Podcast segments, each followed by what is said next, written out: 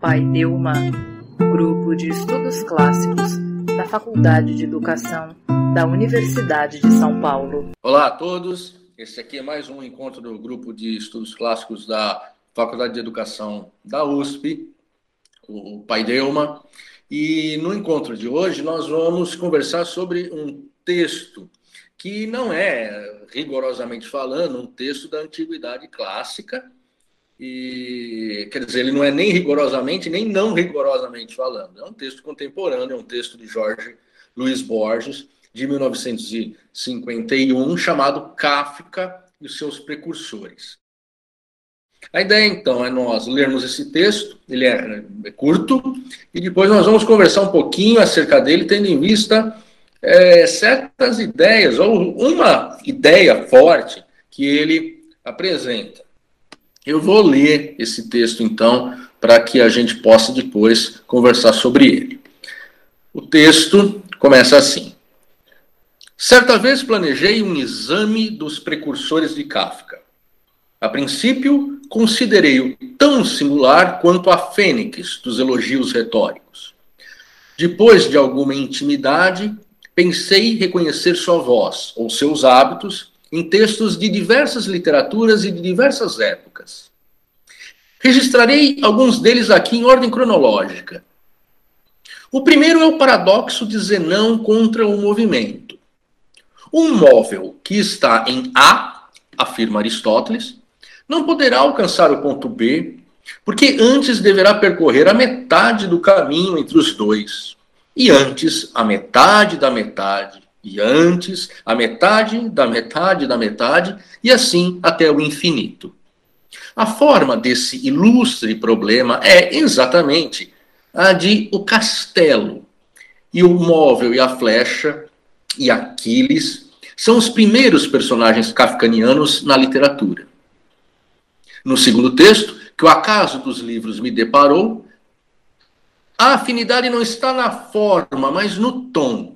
Trata-se de um apólogo de Han Yu, prosador do século IX, e consta na admirável Anthologie raisonnée de la littérature chinoise, de 1948, de Margolin.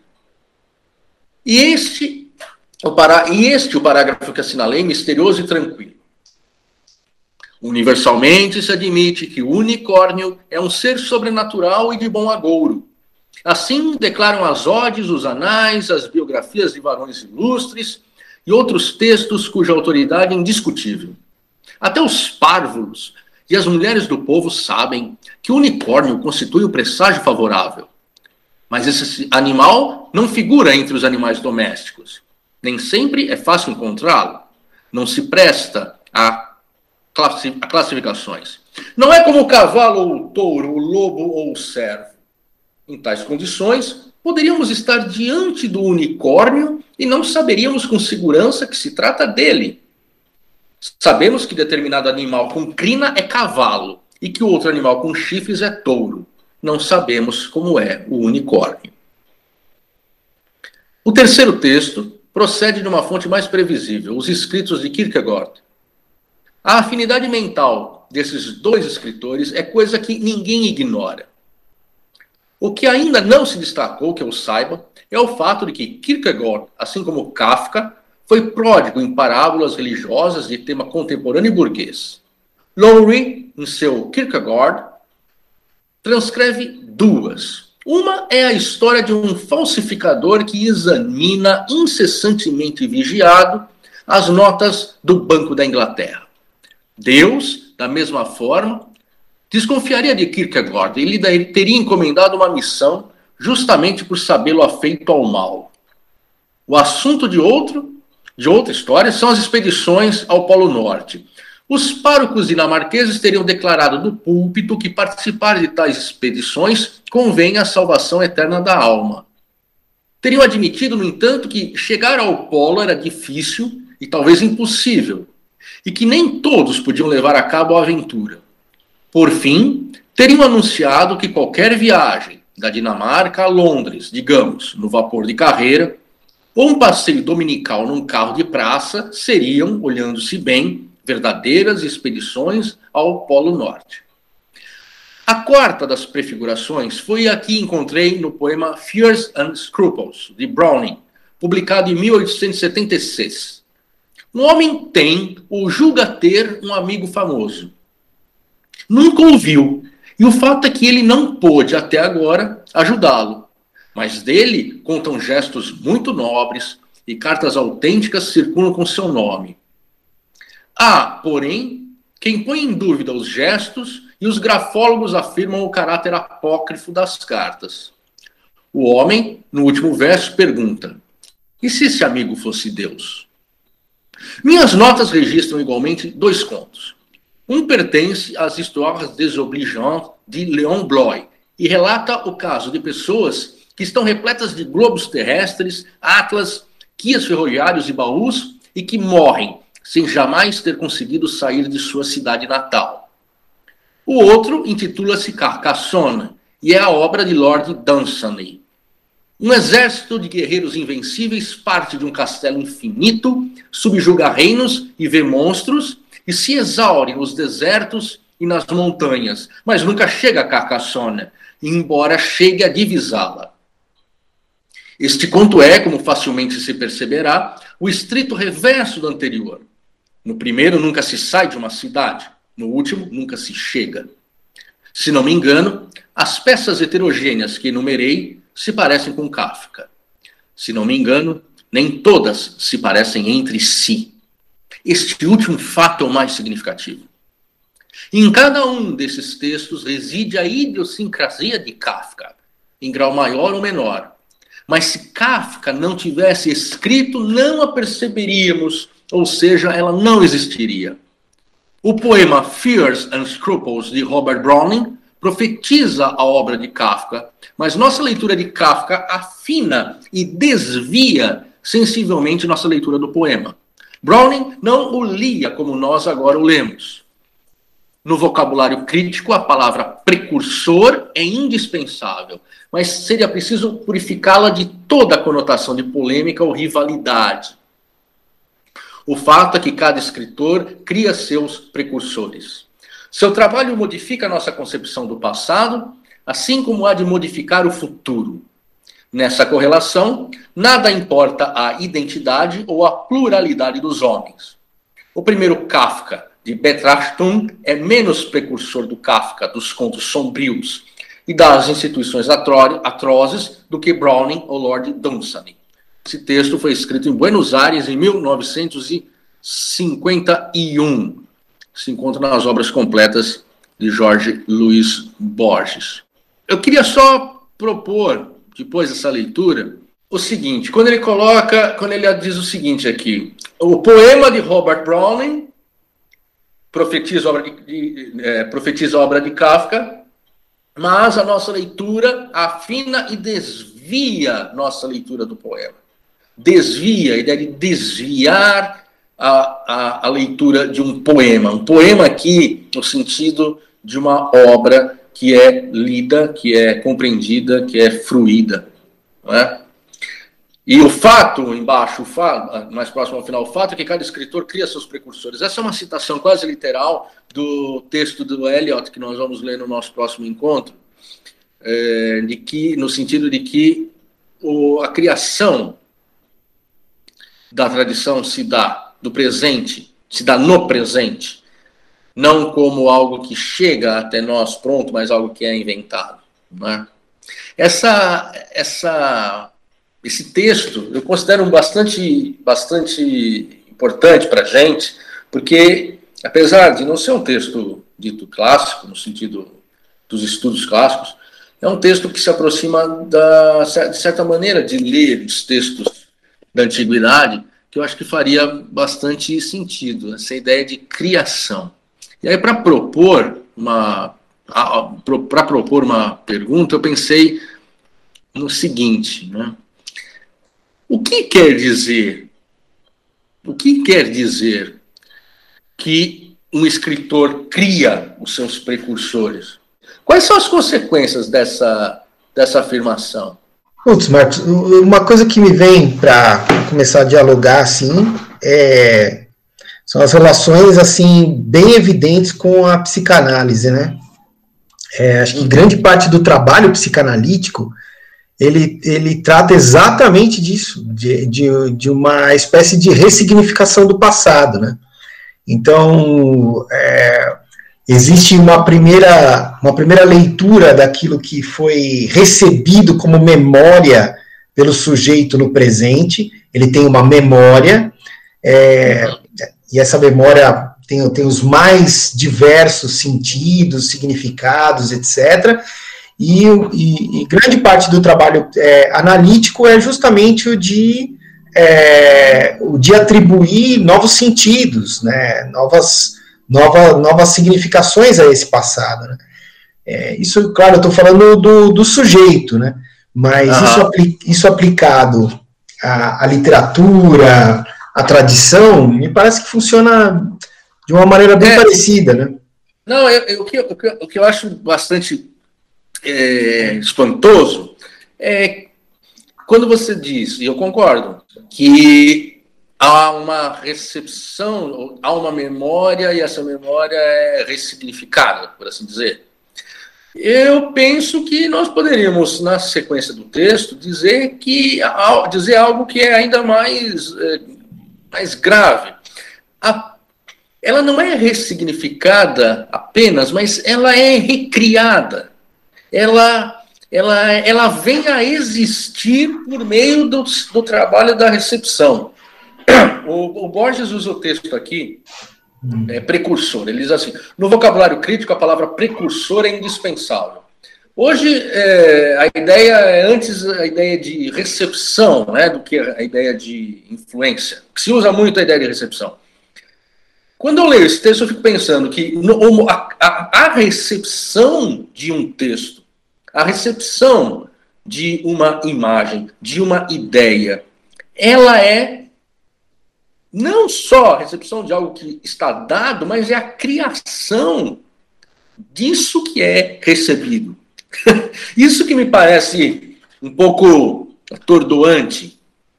A ideia de que nós criamos a, aquilo que vamos chamar de tradição no presente, não no sentido de trabalhar com certos, certos elementos já dados, mas antes na criação desses elementos como componentes da tradição. Isso que é algo que a mim se afigura muitíssimo interessante. Professor, com licença, boa noite a todos. É, boa noite. Eu só queria fazer na verdade, eu só queria fazer duas perguntas, só para pimentar mais. É, eu estava vendo, assisti essa semana é, na casa Guilherme de Almeida. É, que eles estão postando um, trajetórias de, do, dos, dos tradutores, de tradutores brasileiros do campo clássico, né? E teve um tradutor, e me desculpe, não, não vou saber, não vou lembrar agora o nome, deste tradutor, mas que me chamou muita atenção na fala dele. Até que ponto lemos Homero através dos olhos de Virgílio, por exemplo? Esse, esse seria o primeiro ponto. Essa seria a primeira pergunta. Até que ponto é Virgílio, conseguimos ler Homero através de Homero e não de Virgílio, e não através da tradição latina? E o outro ponto que eu acho que seria, e, e o professor Marx sabe que eu gosto muito desse assunto, é, até que ponto, por exemplo, lemos, por exemplo, a filosofia grega, Platão, aos olhos do romantismo alemão, por exemplo? Até que ponto nós conseguimos ler Platão diretamente em Platão e não diretamente. Até que ponto conseguimos atra atravessar e chegar diretamente a Platão e não através dos comentadores? Eu acho que essa seria um, é, uma, uma. Uma tradição hegeliana também, né? Isso, uma tradição. Até que ponto nós somos atravessar. E, e por exemplo, e, e, só mais uma, uma, uma outra questão. Até que ponto, e aí eu acho que vai no limite da verossimilhança da literatura, que é muito importante. Até que ponto nós compreendemos contextos históricos através da literatura? Eu acho que esse, é, eu acho que esse é, um, é um ponto importante. Até que ponto, por exemplo, é, um, um Dom Quixote influencia a, um, a, nossa visão de história, por exemplo, e não a história em si mesma. Hum. É, essas seriam as três questões aí. Não sei se tem alguém já engatilhado, mas isso me lembra muito a discussão toda do, da escola dos análises, né? Eu acho que era a, a, o ponto de ruptura do, dos análises, né? A, a, crença de que existe uma, um passado estático, é, uma, uma icônico que nos, no, basta nós ir lá e beber, desvendar a história factual, é uma, uma falácia que foi super demonstrada exaustivamente ali por aquela escola. Né? Eu queria dar uma contribuição aí para o debate, é, que vem aqui da, da, do meu estudo da religião, né? É interessante notar como dentro, ah, como muito do que a gente considera o cânon do Novo Testamento é, no, no, que se, no que refere assim a, a, ao conteúdo do texto e não quais livros entraram ou não, mas sim quais uhum. versículos se preservaram como é, o, o, como texto oficial, né, o texto sagrado, digamos assim, do Novo Testamento, vem por conta do Erasmo de Roterdã e não por conta dos manuscritos antigos, né? Uhum. Porque a partir do momento em que você tem a, a, a imprensa de, de Gutenberg e você começa a a, a tentar produzir a primeira edição impressa do Novo Testamento em grego, o cara que conseguiu fazer isso primeiro foi o Erasmo de Roterdã, e ali ele estabeleceu basicamente o texto base, que é chamado de textos receptos pela tradição, né? Então, assim, se não fosse esse texto, que basicamente foi aleatório, que o Erasmo conseguiu lá em os dominicanos lá em, na Suíça, né? Não, não, é, não lembro que cidade agora, mas é, basicamente ele conseguiu, são manuscritos do século XII, e que estavam incompletos, inclusive, em alguns momentos que brigaram muito com ele, falou, pô, mas está faltando. Ele falou, ah, o texto grego é assim. Aí ele falou, não, tem textos gregos que não são assim. Aí começou um, um fuzuê, porque começaram a, a, querer buscar textos cada vez mais antigos, até que a gente chega aí na, na descoberta de códices como sinaíticos, vaticanos, né, e, e, e, textos até mais antigos, do século IV, uhum. III, né, depois de Cristo, que você fala, cara, esses textos não têm nada a ver com os textos medievais em grego, né? Não estou falando em armênio, em copta. Sim. E você fala assim, é, quer dizer, o, o que nós consideramos a tradição é, é, é, aconteceu por conta de um, um grande acidente, né? E que estabeleceu, por exemplo, a, a versão impressa da Bíblia do King James, que se tornou a base de toda a reforma protestante na Europa e na, nas Américas, né? Então, assim, por uma questão é, totalmente posterior e não exatamente uma, um, uma transmissão, digamos, ancestral, preservada do texto ah, original. Né? Não sei se há algo além da própria ação dos homens na materialidade do texto que vai sendo transmitido materialmente e ao mesmo tempo que é transmitido é perdido, é, é recriado, é ajustado é, em cada presente humano, né? ele é ressignificado, mas essa ressignificação é, é a sua própria existência, a sua própria é, é o sentido que o sentido que lhe é dado no presente é a sua própria realidade. O, o, texto que nós vamos ler do Bloom, ele diz assim, que algo do tipo, né? Tô fazendo uma paráfrase, mas ele diz assim: "Ah, todo dia milhões de pessoas honram não não a Deus, na verdade, mas aqueles que compilaram a Bíblia a Bíblia, seja católica ou seja protestante. Isso é muito interessante, ou seja, eu estou seguindo a Bíblia, eu estou honrando a Bíblia, eu estou obedecendo a Bíblia. Na verdade, você obedece a um grande editor, a uma série de editores da Bíblia. É a eles que você o que, que, que presta, é, presta obediência, ou presta. É, o seu respeito e a sua dedicação, não a Deus, mas aqueles que deram à Bíblia a sua materialidade, ou seja, aqueles que criaram esse, esse conjunto de livros, não é? Eu diria até, Marcos, nesse sentido, na verdade, que a pessoa está cultuando a leitura que o sacerdote dá para aqueles textos, né? É, até é, muito, muito mais do que a escolha, é assim, o cara ali no momento do culto, ele dá uma interpretação, ele dá uma significação, ele faz uma leitura, pega, pinça ali um trecho e. Exato, e, exato. E, e, e atualiza aí, isso, né? E se o sujeito, se o sujeito não, ele, ele fica, ele não concorda com aquela leitura, ele pode dar outra.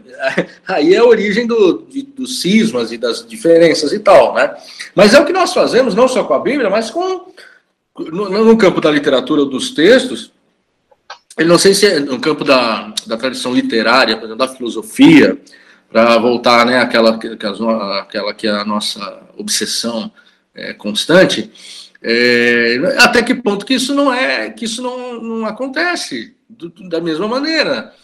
Eu gostaria Marcos, eu leio, eu leio Platão, eu leio Platão como se como Adão às 5 horas da manhã do primeiro dia da criação. Obviamente que não.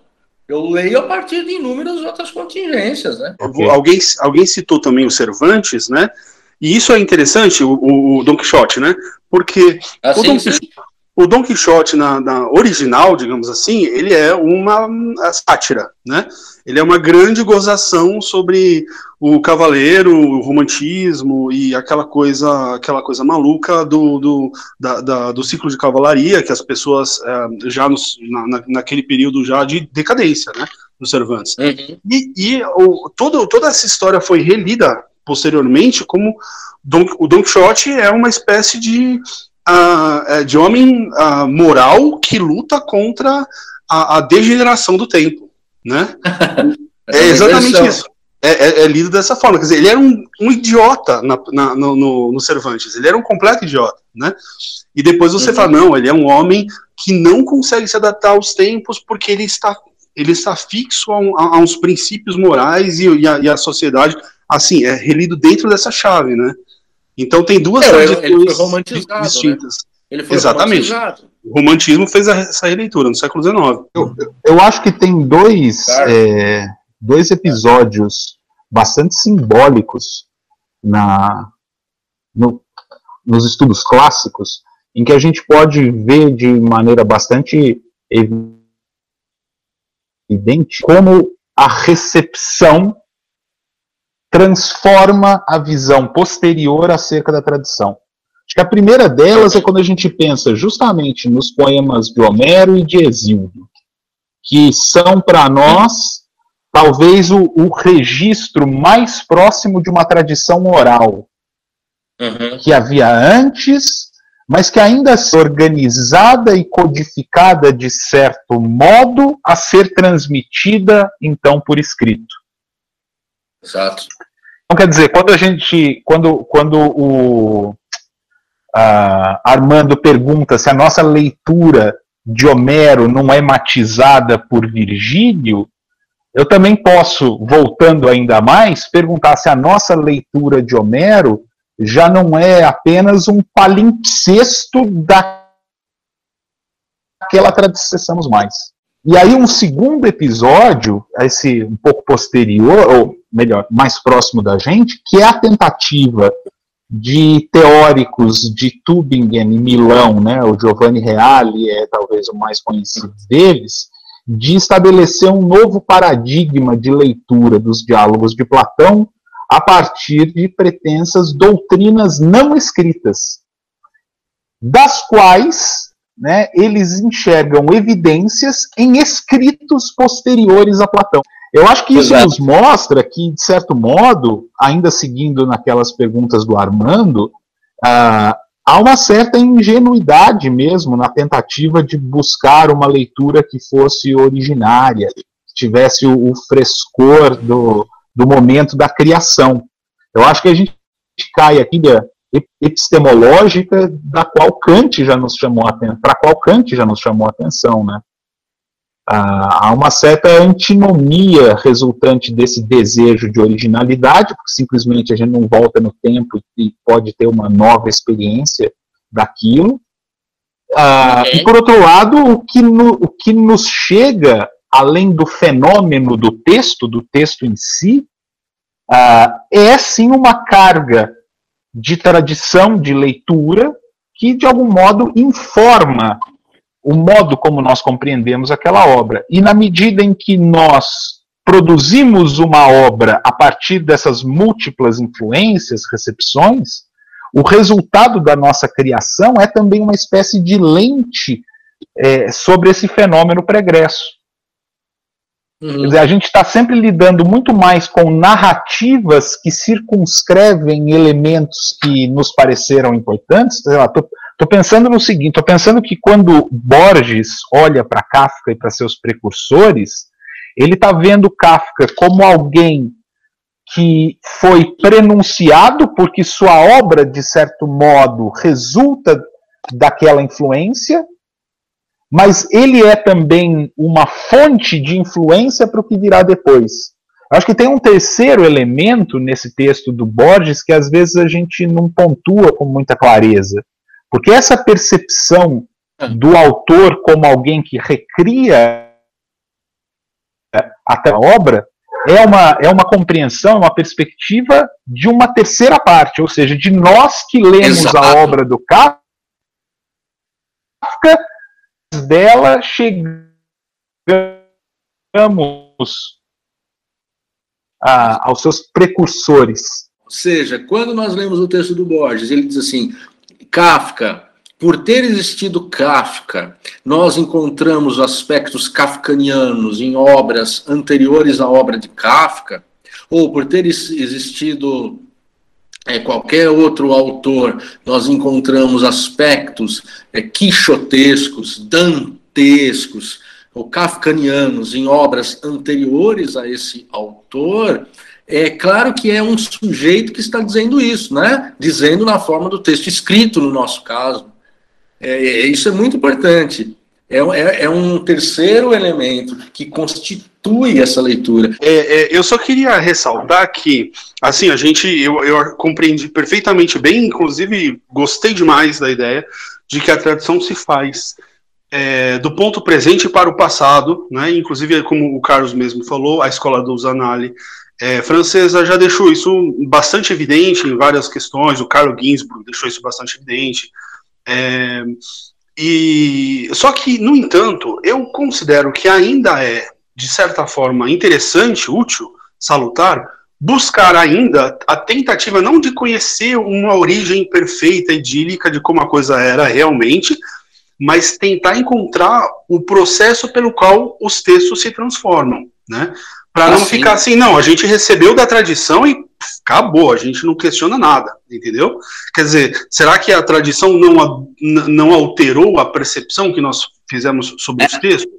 Mas é claro que, eu acho que vale a pena voltar, é claro, e, e, por isso eu acho que sempre vale a pena tentar reconstruir, digamos assim, uma visão um pouco anterior, sabendo que a gente nunca vai conseguir encontrar uma espécie de mito da origem, né? Tipo assim, olha, aqui mas está então, texto original de Platão. Então, né? mas, mas, Cassiano, eu, o que eu acho é que é, quando você diz assim, ah, que a tradição nos deu e pronto, é, não há leitura, há sempre releitura. Eu estou sempre fazendo essa busca, mesmo quando eu creio que não estou.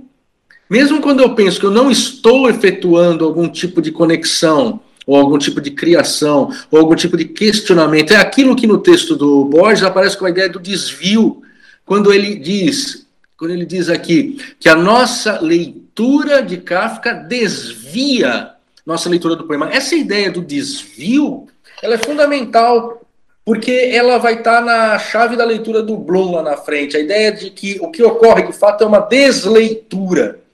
Nós estamos a toda hora desviando. E esse desvio, essa derivação, essa desleitura, misreading que ele chama, né? É, é o que cria a presença da tradição literária hoje. Mas não há, mesmo quando você chega e diz, ah, eu vou aceitar em totum aquilo que é dado pela tradição. Não, essa afirmação já é uma posição desviante em relação ao que nos chega. Ela vai efetuar esse desvio, simplesmente, lembrando do que o Bruno falou, lembrando do Kant, simplesmente porque hoje, esse hoje, e a experiência do hoje, é absolutamente única em relação a qualquer outra experiência. E a minha leitura hoje do texto cria uma leitura diversa da leitura que eu fiz ontem, materialmente, concretamente. Eu, eu, então, assim, eu concordo plenamente com o que você falou, Cassiano. Eu acho que é isso mesmo. Só que não é possível. O erro está em acreditar que é possível é, pura e simplesmente receber esse conjunto. A recepção é a criação. A recepção é a, é a constituição de um novo texto, de uma nova leitura desviante, é, é digamos, é, errada que nós chamamos de interpretação, né? A leitura Perfeito. equivocada, digamos, é a interpretação.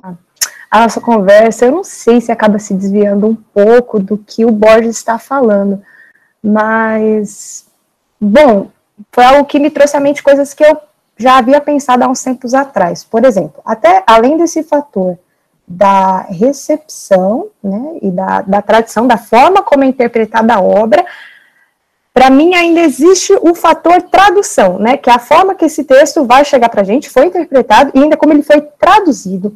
E isso também, é, querendo ou não, modifica muito né, a forma como a gente vai receber o que aquele autor está falando. Por exemplo, para ilustrar, eu tenho um caso que aconteceu comigo, isso faz mais ou menos uns, é, uns 3, 4 anos, e algo que eu não esqueço, porque realmente me deixou incomodada. Eu estava lendo A Mandrágora, do Maquiavel, e hum. no meio da peça apareceu uma palavra completamente nova, sabe? Assim, do nosso vocabulário mesmo, de hoje. Eu não sei hum. se, é, se era algo relacionado a. Não era palavra safada, era alguma palavra assim, gente, uma palavra assim, meio baixa, sabe?